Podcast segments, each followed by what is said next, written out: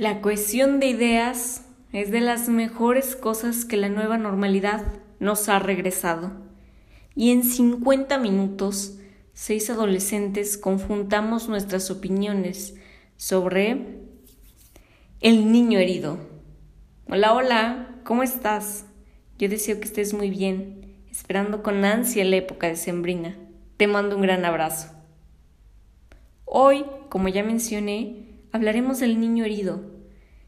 Pero no hablo de ese niño herido físicamente, al que vamos a ayudar porque lo vemos, sino de ese niño que va caminando, que aparenta estar bien.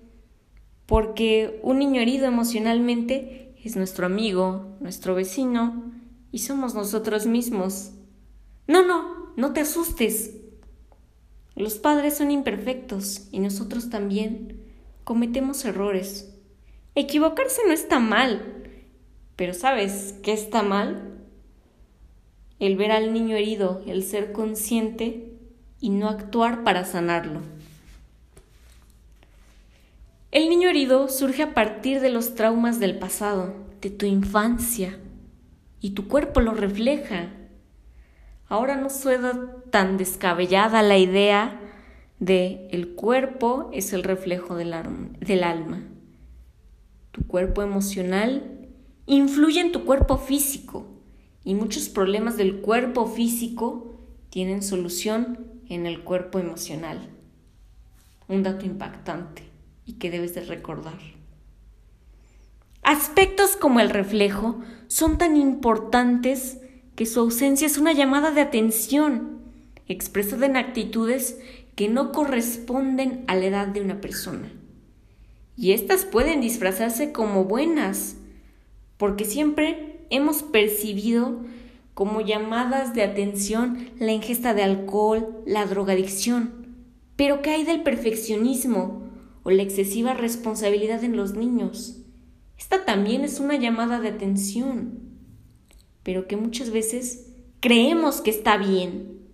¿En verdad está bien? Además del afecto está la pertenencia. Y mientras hablábamos de este tema, mi compañero Joab dijo una frase excelente. Hasta la persona más solitaria necesita sentirse perteneciente a algo. Un hecho muy cierto, porque el rechazo nos genera una herida muy profunda. También está la estructura, pues nos da un inicio y un fin para concluir todas y cada una de nuestras metas, algo vital para la autorrealización. Estas actitudes que nos hieren y nos lastiman generan un sentimiento de vergüenza y una falsa personalidad, porque nuestra primera interacción nos hace sentir tontos o tal vez insuficientes aunque no en todos los casos sufre esto. Cuando pasamos por esto, nos vamos a creer eso que nos dijeron. El Padre tiene el poder de crear una identidad, pero también de perder otra.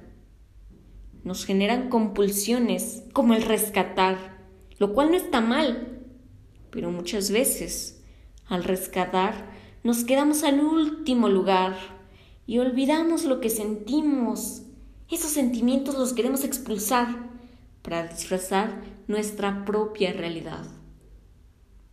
Pero te lo recuerdo, no está mal ser un niño herido, porque tu niño herido buscó que tú sobrevivieras y lo hizo, estás aquí.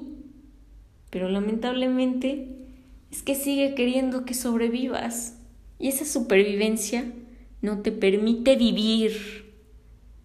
Es por ello que debes reflexionar y sanar, porque es posible y así vivir la vida a color, con todas sus emociones, con todo que, con todo lo que conlleva. Y es por ello que te quiero decir, sana y vive, porque tienes el poder, tienes el poder de sanar y de vivir. Por favor, vive.